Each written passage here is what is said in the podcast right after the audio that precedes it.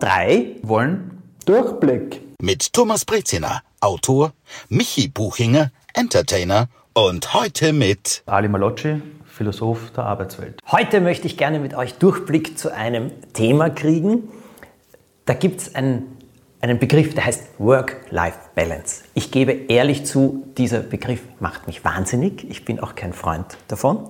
Gleichzeitig aber fliegt mir dann um die Ohren, ja, du hast ja leicht reden, du hast einen super Beruf, einen, was man Traumberuf nennt und du hast ja keine Ahnung, äh, wie das bei anderen ausschaut und wie das getrennt gehört zwischen eben Arbeit und ähm, Privatleben. Und gleichzeitig aber sage ich, ich habe zum Beispiel eher vielleicht das umgekehrte Problem manchmal, dass sich bei mir alles zu sehr vermischt, was auch nicht immer ganz angenehm ist. Arbeit, Leben oder Privatleben eben trennen, zusammennehmen, wie am besten damit umgehen und auch örtlich. Wir sind ja auch Leute, die freiberuflich mhm. zum Großteil tätig sind, was auch ein bisschen anders ist. Wie geht ihr um oder wie geht man am besten damit Michi, du holst Tiefluft. Da ist es ein Hot Topic. Du hast mit deinem Finger genau in meine Wunde gebohrt, weil ich bin gerade auf der Suche, wie du weißt. Ich bin vergangenen November, also vor einem Jahr eigentlich, in eine neue Wohnung gezogen mit meinem Freund. Relativ groß, muss ich sagen. Aber ich bin drauf gekommen, irgendwie hätte ich trotzdem gern möglicherweise ein separates Büro, weil ich mir das nett vorstelle, dass ich dort mein ganzes Zeug hingebe. Ihr wisst, ich mache viel mit Kamera und so weiter. Und ich finde, das stört einfach mein Bild von meinem ruhigen, entspannenden Zuhause, wenn da überall Kameras und Lichter stehen. Und ich denke mir, ich wohne ja nicht in einem Studio. Jetzt würde ich es wirklich nett finden, als separates Büro möglicherweise in G-Nähe zu haben. Also falls jemand von euch eine freie Immobilie kennt, bitte Bescheid sagen, wo ich einfach das ganze Zeug haben kann. Da ist mein Set, das soll so ausschauen wie bei mir zu Hause, aber es ist natürlich alles fake, weil es ein Studio.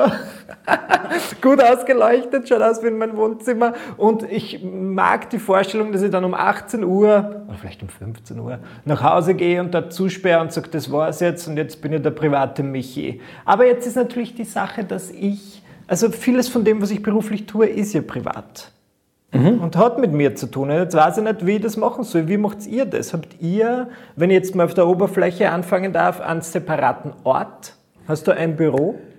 Erzähl einmal über deinen Arbeitsalltag oder überhaupt deinen Arbeitsalltag also, für uns. Als ich mein erstes Unternehmen gegründet habe, 2012, das ist relativ schnell angewachsen auf irgendwie 35 Personen, 40 Leute. Zu Spitzenzeiten, als wir andere Länder getestet haben, waren wir sogar 60 Leute. Mhm. Da habe ich teilweise von, innerhalb von einem Jahr von 25 Leute raufgehen müssen auf 65. Das war nicht lustig, da war Raum das Wichtigste.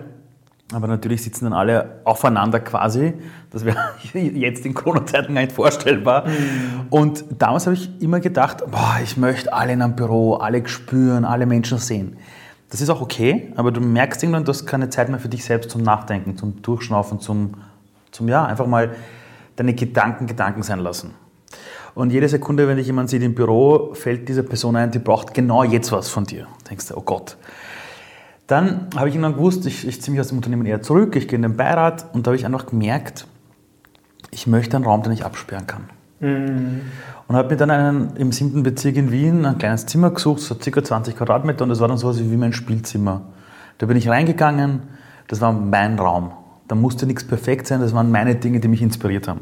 Was ist das für ein Unternehmen? Kannst du das beschreiben? Das Unternehmen Watcher Do, das ich vor ein paar Jahren gegründet habe, das ist eine Berufsorientierungsplattform für junge Menschen und die Idee hatte ich als Kind. Also da, ich habe mir als Kind immer schon gedacht, das Interessanteste ist, wenn du von Lebensgeschichten anderer Menschen erfährst. Das heißt, wenn du wissen willst, wie werde ich Autor, fragst du am besten zehn Autoren oder Autorinnen, weil jeder hat es anders erlebt. Und als ich dann Lehrer war, 2010 in einem Gymnasium, habe ich gemerkt, dass die Kinder zwar alle ein Handy haben, aber das Zeug nur verwenden für Selfies oder für Katzenfotos, was ja lustig ist. Aber sie haben das Wissen der Welt in der Hosentasche, aber sie nutzen es nicht, um zu schauen, was da draußen gibt. Und dann redest du so mit Politikern und Leuten im, im, im, in der Arbeitswelt und sagst, warum gibt es nicht so einen Ort, wo du nachschauen kannst, wie andere das gemacht haben? Und dann erzählen alle, das ist so schwierig und wenn die Idee so gescheit wäre, hätte schon einer gemacht. Und dann denkst du halt, mach ich es halt selber. Dann machst du es in deiner, in deiner Freizeit und plötzlich ist das Ding hat Gott sei Dank einen guten Lauf genommen. Und ich habe mich dann plötzlich echt in einem Umfeld wieder gesehen, wo verschiedenste Menschen da waren. Und ich liebe es, von Menschen umgeben zu sein. Aber in der Arbeit merkst du manchmal, um richtig gute, fokussierte Arbeit zu machen, musst du unterscheiden zwischen Dingen, wo du andere Menschen brauchst, das Kollaborative, und Dinge, wo du mit dir alleine bist, wo du auch Leerläufe haben kannst, wo du einfach wirklich fast schon in der Stille bist. Und ich habe dann auch früher versucht, in meinem Homeoffice ein Büro einzurichten, im Zuhause. Und ich, ich habe für mich gelernt, es gibt Phasen meines Lebens, wo ich sage, das brauche ich. Und dann innerhalb von einer Woche sage ich aus. Es muss alles getrennt sein. Interessant. Und dann hast du es und dann kommst du wieder zurück. Und jetzt ist es wieder so. Ich habe mein Büro und einen Raum, aber zu Hause baue ich mir gerade auch ein Homeoffice. Mhm. Und es wird mich nicht wundern, wenn ich das in einem Jahr wieder anders sehe. Was ich nur gemerkt habe, ist, wenn du annähernd in deinem Leben auch nur irgendeinen Job machst, wo ein bisschen eine Leidenschaft drin ist, wurscht, ob du jetzt selbstständig bist oder angestellt, du kannst nicht abschalten. Mhm. Also ich kenne Menschen, die sind angestellt, seit zwölf Jahren im selben Unternehmen, aber die sind so verbunden mit dem, was sie machen. Wenn der am Abend um 19 Uhr zu Hause sitzt und er sieht irgendeine Werbung oder irgendeinen Film, dann denkt er automatisch, wie kann ich das morgen am Arbeitsplatz vielleicht auch einbauen, wenn es eine gute Idee war. Und ich glaube, dass diese Work-Life-Balance einfach ein Druckschluss ist aus einer alten Arbeitswelt, wo man um 17 Uhr ja. Stift gefallen lassen muss. Ich habe eh manchmal den Eindruck, dass ich mir das schöner vorstelle, als es ist, weil man sagt ja immer im Leben so, ja, und wenn ich erst das habe, dann wird es so und so sein, aber im Endeffekt ist es wahrscheinlich eh nicht so, weil ich kenne mich ja genauso. Genauso wie man sagt, wenn ich im Urlaub bin, dann schalte ich völlig ab. Passiert ja auch nicht. Nein, überhaupt nicht, ganz im Gegenteil. Das habe ich auch noch nie geschafft. Urlaub, ja. Aber, aber du, Thomas, du hast mal erzählt, dass du mehrere Arbeitsräume hast. Ja. Wie schauen die aus und warum?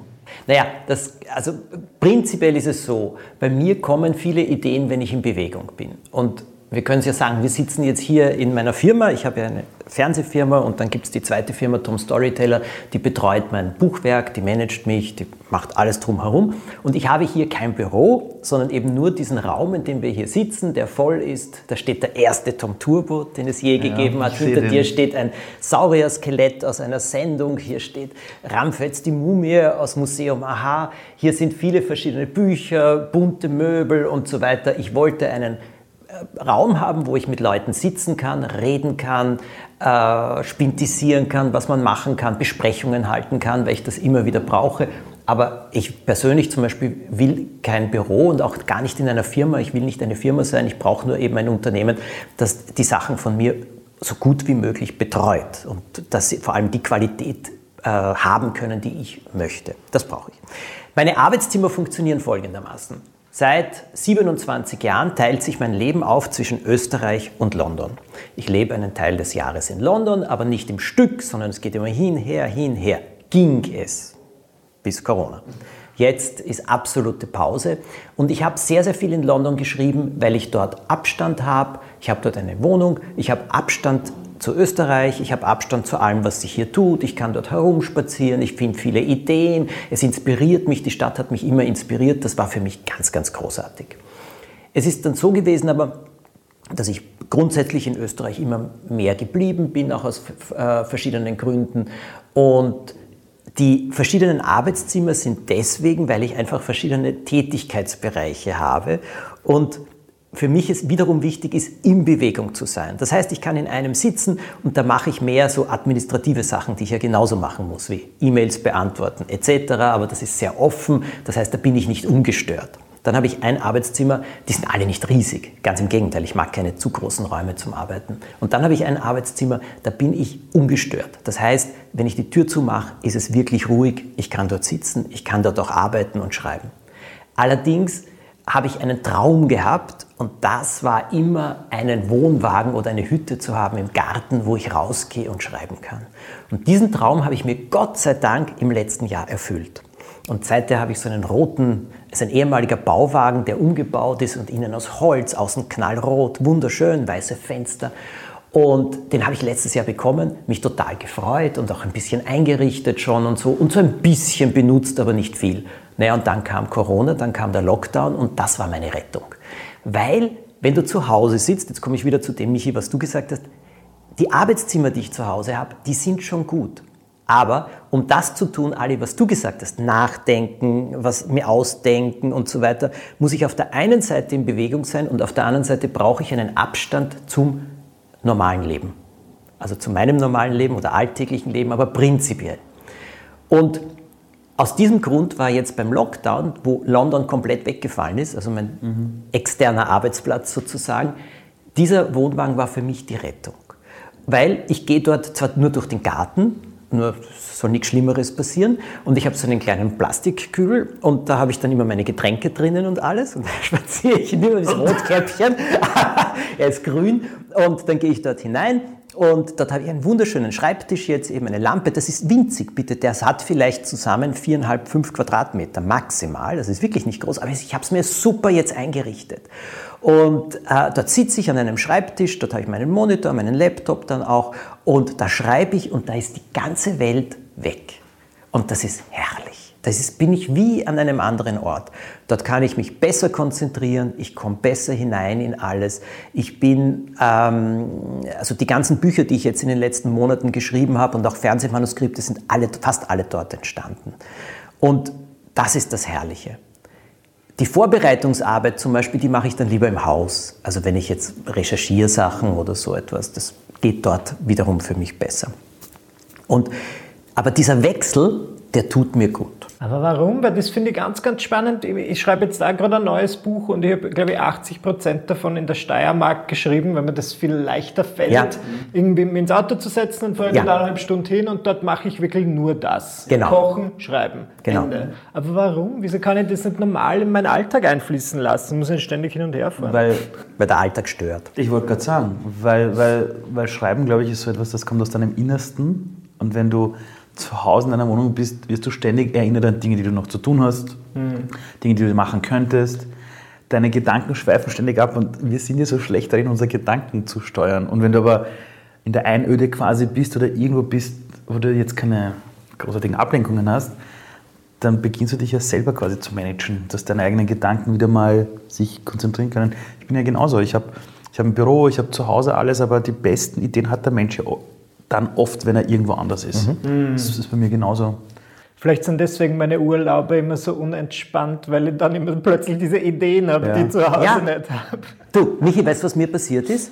Also es war, während des Lockdowns habe ich relativ viel von zu Hause aus gemacht. Ich habe ja auch Videos gedreht. Ich habe fürs Fernsehen jeden Tag eine Drei-Minuten-Sendung aus meinem Arbeitszimmer gemacht. Und da habe ich das schöne Arbeitszimmer, das ist so dekoriert und das ist so bunt und so weiter. Von dort kann ich sowas machen. Das andere Arbeitszimmer ist karg im Prinzip, weil ich mich da mehr konzentriere. Ich habe jeden Tag die Sendung gemacht. Ich habe alles gemacht. Und gleichzeitig habe ich gemerkt, dass ich bei einigen Dingen nicht wirklich weiterkomme. Also die irgendwie so, die Ideen sind nicht so geflossen. Ich habe Stunden spazieren gehen können mit dem Hund, es hat auch nichts genützt. Und dann hatten wir eine Möglichkeit, das war dann im Juni oder so, wir fahren nach Kärnten. Ich bin ins Auto eingestiegen, der Ivo ist dankenswerterweise gefahren. Wir waren gerade auf der Südautobahn, da habe ich äh, mein iPad herausgenommen und habe begonnen, Idee nach Idee nach Idee niederzuschreiben, die plötzlich im Kopf mhm. war. Ich habe die gesamten fünf Tage nur dort damit mhm. verbracht, noch mehr Ideen zu notieren, Anfänge von Geschichten zu mhm. schreiben und weiß Gott was. Plötzlich war alles da. Weil der Alltag, weil alles andere ja. hinter mir lag, ich wieder in Bewegung war und runtergekommen bin. Und ich glaube, das ist wichtig. Ich habe noch etwas festgestellt, und da bin ich auch nicht allein offensichtlich. Ich habe immer geglaubt, es muss ganz ruhig sein, damit, wenn, ich, damit, wenn ich arbeite. Schnecken. In London zum Beispiel ich, äh, ist mein Arbeitszimmer ein Stockwerk höher. Ich habe unten immer ein Radio laufen, sodass ich es aber nicht verstehen kann oder so. Mhm. Aber so eine kleine oh, Background-Geräusch. Ja. Und jetzt kommt das Beste. Wenn ich mich gar nicht konzentrieren kann in London, nehme ich den Laptop und gehe zu äh, in eines, einer Kaffeekette, nennen wir es ohne den Namen zu nennen, in einer Kaffeekette, setze mich dorthin, kaufe meinen Kaffee und schreibe und rund um mich höre ich verschiedene Stimmen. Mhm. Ich höre nicht richtig zu das übertönt das, den Quatsch, der einem durch den Kopf mhm. geht. Die Stimme im Kopf. Das ist cool. Und ich habe viel so geschrieben. Und ich wollte noch was sagen, ganz kurz, wegen dem Thema Urlaub. Vergiss es. Urlaub war, ist ein Konzept, wo Menschen gesagt haben, ich brauche von meiner Arbeit und von meinem Leben Urlaub. Ja. Ich kenne niemanden, der in Urlaub geht und sagt, ah, ich bin unten, sind die meisten Leute gehen in Urlaub und sagen, nach 14 Tagen entspanne ich erst oder ich werde krank ja, ja, das ist der Klassiker. Ja. Äh, und, und, und ich glaube, die Kunst ist, dass man sich eigene Oasen schafft, wo man so diese Dinge rausbringt. Das ist bei mir auch so ab und zu.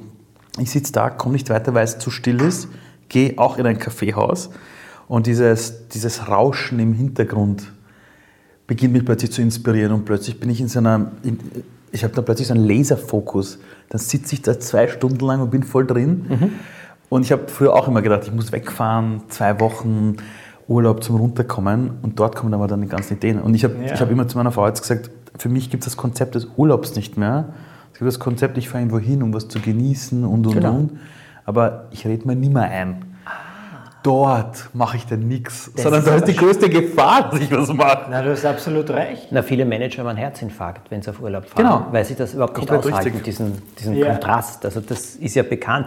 Du hast mich nochmal gefragt wegen der verschiedenen Arbeitsteams, jetzt habe ich nachgedacht, ja. warum das auch so wichtig für mich ist. Ich mache sehr viele verschiedene Projekte und zum Beispiel habe ich dann in einem alles liegen zu einem bestimmten Thema mhm. und dort aber im anderen schreibe ich ähm, äh, an einem Buch weiter. Und dann gehe ich in den Garten und sitze dort und schreibe an einer ganz anderen Sache noch. Dieser Wechsel macht es auch möglich. Hätte ich das alles auf einem Schreibtisch, ich würde es nicht schaffen. Ich würde es auch durcheinander bringen und es würde mich hektisch machen. Ich weiß bitte, das ist jetzt ein Luxusproblem. Also ich meine, ich bin in der glücklichen Lage, dass ich heute eben diese Möglichkeiten mhm. habe. Ich muss aber dazu sagen, ich habe gelebt zu ganz Beginn, zu Beginn in so einem, weiß ich nicht, das war so 50 Quadratmeter, aber nur ein großer Raum. Da war eben alles Küche und, mhm. und Schlafen und Arbeiten und so weiter. Und selbst dort hatte ich schon für verschiedene Tätigkeiten so verschiedene Beistelltische stehen, mhm. auf denen das aufgelegt ja, worden ist. Aber so arbeite ich auch. Ja, also das war damals schon ja, so. Also Jetzt habe ich dankenswerterweise Zimmer. Also wenn, du, in, also wenn du reinkommst in mein Büro, ich habe ich hab zwei Laptops und einen großen Rechner und jeder sagt, warum hast du drei Rechner? Wer sitzt denn da? Sage ich, na ich. Ja. ja. Das eine ist voll kreativ, das andere ist Buchhaltung, Administrationsgeschichten, ja, ja. E-Mails, ja. Und auf dem anderen sind so Dinge, wo ich sage, da denke ich drüber nach. Genau. Ja, also ich habe verschiedenste Wände bei mir auch. Ja. Und ich habe damals gedacht, ich bin der Einzige, der so denkt. Nein. Weil, weil ich schaffe es nicht, die Dinge alle gleichzeitig zu machen. Ich brauche so ja. dieses abgetrennte im Denken. Ja. Und da kommt vielleicht auch dieses Wort Work-Life-Balance her. Nur ich habe zu mir bei Work-Life-Balance immer gesagt, du bist immer derselbe Mensch. Also wenn du zum Arbeitsplatz mhm. reingehst, du hast dieselben Träume, Hoffnungen, Ängste. Wenn du in der frühen Streit gehabt hast mit deinem Lebenspartner, kann mir niemand erklären, dass du eine Stunde später im Meeting professionell bist und nicht dran denkst. Mhm.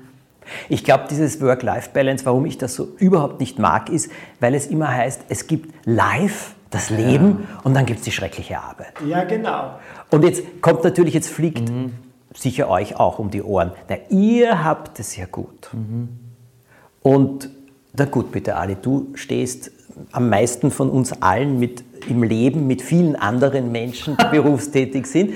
Und da kommt dann das, ihr habt es ja gut in eurem Beruf. Aber ich wage wirklich die Behauptung, Work-Life-Balance kreiert einen Kontrast und ja. eine Trennung, die absolut nicht förderlich und gesund sein kann. Also ich kann dir sagen, ähm, gerade wenn du, glaube ich, in einem Bereich bist, wo du auch Freiberufler bist oder selbstständig bist, manchmal wünsche ich mir, dass ich wieder einen Job habe, wo ich um 17 Uhr nach Hause gehe und den Stift fallen lasse, weil du um 11 Uhr in der Nacht da sitzt und dir denkst, pff, also ich wünsche mir jetzt wieder zurück in mein Angestelltenverhältnis zu gehen. Und die Leute, glaube ich, können das nicht nachvollziehen bis zu dem Zeitpunkt, wo sie es selber machen. Also ich habe Freunde, die wollten immer selbstständig sein, dann waren sie es, haben oft gesagt, Ali, das ist ja gar nicht so lustig, weil du ständig am Denken bist. Ja. Und ja, es gibt viele Leute, die sagen, wir können leicht reden. Ich glaube, das Wichtigste ist immer dieses gesunde Maß, wie ich mit den Dingen umgehe. Ich muss aber auch sagen, ich kenne niemanden, niemanden in meinem Umfeld, der es jemals geschafft hat, die perfekte Balance hinzukriegen, sondern immer nur phasenweise. Ja. Für eine Phase geht's und dann kommt das Leben dazwischen. Und es ist dieses Bild, ja, es muss die Balance sein. Und Balance ist halt auch im Meer. Du hast Wellen, du hast Ebbe und du hast Flut. Das heißt, Balance in der Natur ist ein Auf und Ab der Wellen und der Umwelt. Und wir glauben, dass Balance heißt, alles ist ruhig und schön und die Vögel zwitschern. Stimmt. Und da lügen wir uns ständig selbst an. Aus meiner Sicht jetzt. Na, ich sehe das ähnlich. Finde ich ganz, ganz spannend. Aber ich finde vor allem dieses Work-Life-Balance ist deswegen, weil es so ein Schwarz-Weiß-Malen ist. Ja, das schöne voll. Leben voll. und die schreckliche Arbeit. Voll. Und ich muss jetzt ehrlich sagen, ich glaube, dass man sich damit immer das Leben schwerer macht. Das Gesamtleben. Hm. Ist ja. jedenfalls mein Eindruck. Also, Ganz egal, welcher Beruf das jetzt ist. Ja, aber das geht ja auch, wenn man über das Thema Emotion zum Beispiel im Leben redet. Ich höre ganz oft von gerade so jungen Leuten, so zwischen 20 und 35, ja, wie schaffe ich es mit Ärger oder Trauer umzugehen? Ich sage immer, ja, sei doch froh. Wenn du traurig bist, dann weißt du, dir war irgendwas wichtig. Wenn du verärgert bist und du machst es halbwegs gut, ist das eine tolle Energie, um was Neues zu machen. wir haben echt so eine Welt der Dualität, also dieses gut, schlecht, schwarz-weiß, gute Emotionen, böse Emotionen. Und was wir nicht schnallen, ist, dass alles zur selben Zeit existieren darf. Ah. Also du kannst ja, ja du, du kannst dir wegen etwas verärgert sein und in Wirklichkeit ist es vielleicht etwas Gutes am Ende des Tages, was, das, weil es dir zu etwas bringt. Ja? Es kann die Sonne scheinen und eine Minuten später regnet es. Und, und ich sage auch nicht, heute war das Wetter gut oder heute war es schlecht, sondern das ist so, wie es ist. Und ich glaube, wir lernen gerade dieses sowohl als auch ein bisschen. Und Work-Life-Balance war eine Katastrophe. Ich habe in meiner Jugend immer gehört, am Donnerstag bei irgendwelchen was Radiosendungen.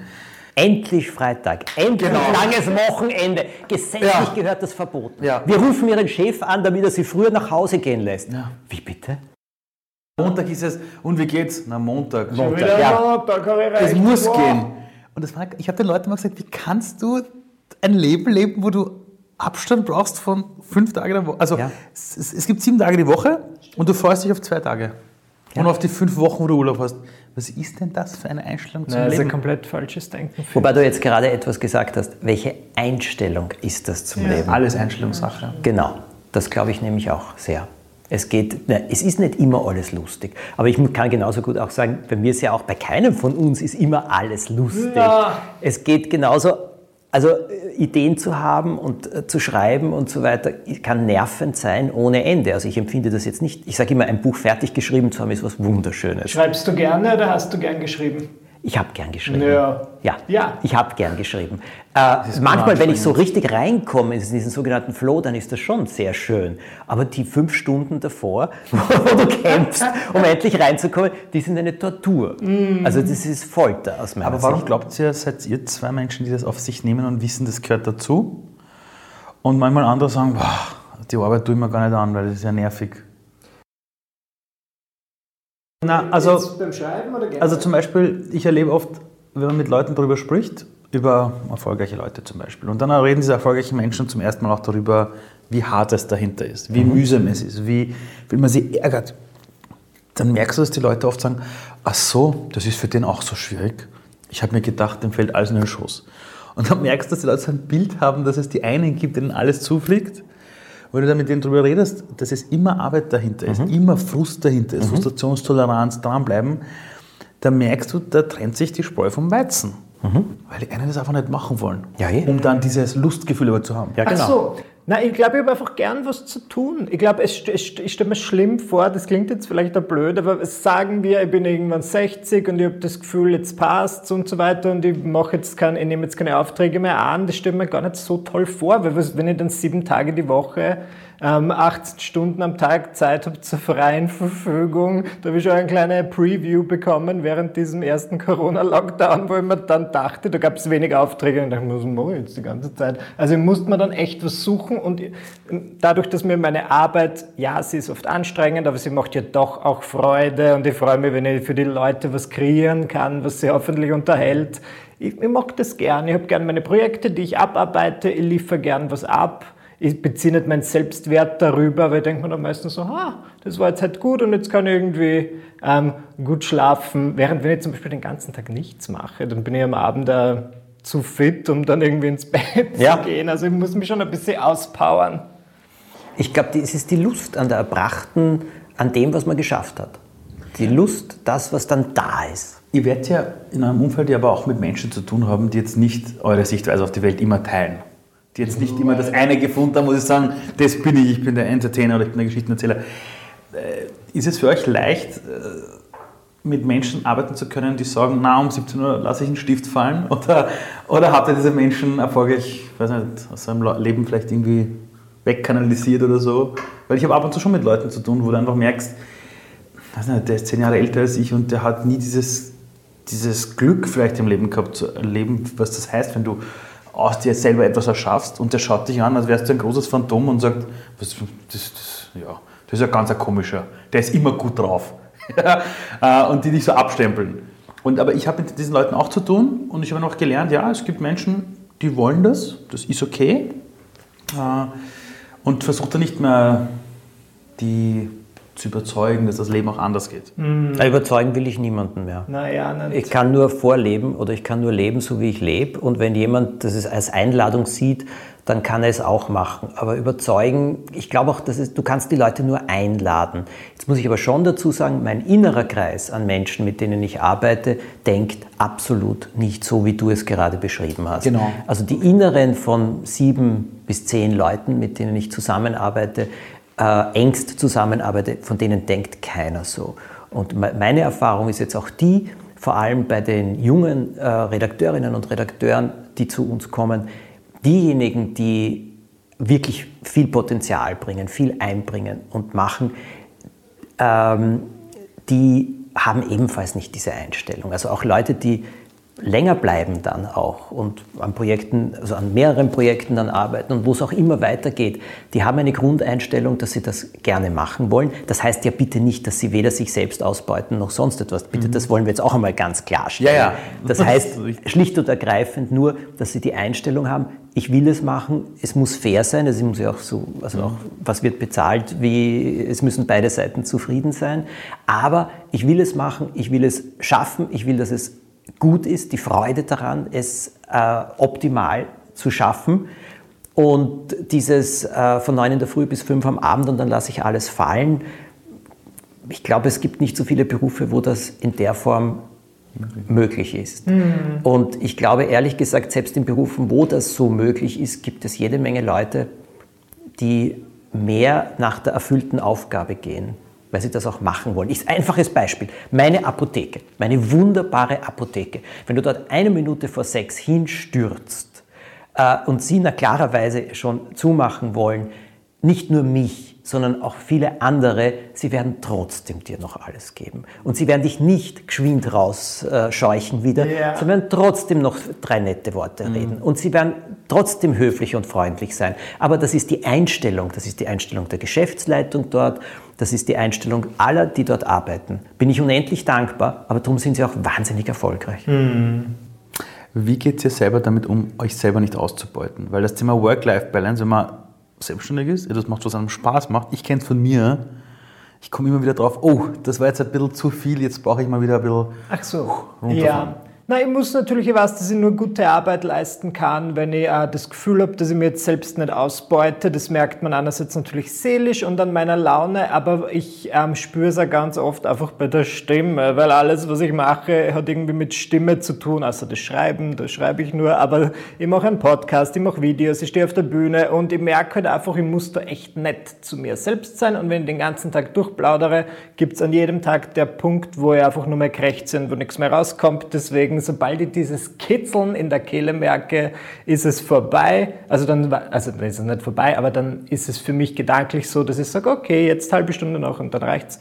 Und ich versuche das aber seelisch so zu erahnen. Wenn ich jetzt, ich meine, die Stimme, das ist ein körperliches Phänomen, aber wenn ich jetzt einfach spüre, okay, in meinem Kopf, ich kann keinen klaren Gedanken mehr fassen, das ist das erste Signal. Das heißt, ich versuche sehr auf mich und meinen Körper und meine Signale zu hören, dann ist es an der Zeit, ein bisschen den Abend langsam ausklingen zu lassen, zumindest was. Aber war das immer schon so? Also Nein, ich, natürlich also, nicht. Also ich kenne das von Leuten, wenn die mal etwas machen, wo sie sagen, ich habe mir meinen eigenen Job erschaffen, die schießen meistens alle am Anfang immer übers Ziel raus. Ja, das habe ich auch gehabt. E, ich bin einmal gesessen, ich habe ein Riesenprojekt gemacht, wo ich äh, Serien synchronisiert habe, also Synchrondrehbücher geschrieben habe. Ich habe das leidenschaftlich gemacht und toll gemacht und so weiter. Und am, untertags bin ich im Studio gesessen, habe die Regie geführt. Dann bin ich nach Hause, habe diese Bücher gemacht und so weiter. Der Erfolg, Kaffee getrunken ohne Ende und so weiter. Nicht gut gegessen. Was war der Erfolg? Eines Tages bin ich vor diesen Monitoren gesessen, habe drauf geschaut und mir ist nichts mehr eingefallen. Nichts, nichts. Ich musste alles absagen und war dann zwei Wochen im Gebirge auf Urlaub, weil dieses sogenannte Reizklima mir gesagt wurde, ist das Beste, war es auch wirklich. Und ich konnte nicht mehr. Und das war mir eine Warnung bis zum heutigen Tag. Eben, das versuche ich ja zu vermeiden, weil es gibt dann schon, gab auch Phasen, wo ich dachte, jetzt habe ich einfach einen Crash. Genau. Es ist mein Beruf, mir jede Woche irgendwie was Neues auszudenken mhm. und das kann ich dann einfach nicht, wenn ich das Gefühl habe, ich habe mir ein bisschen überstrapaziert.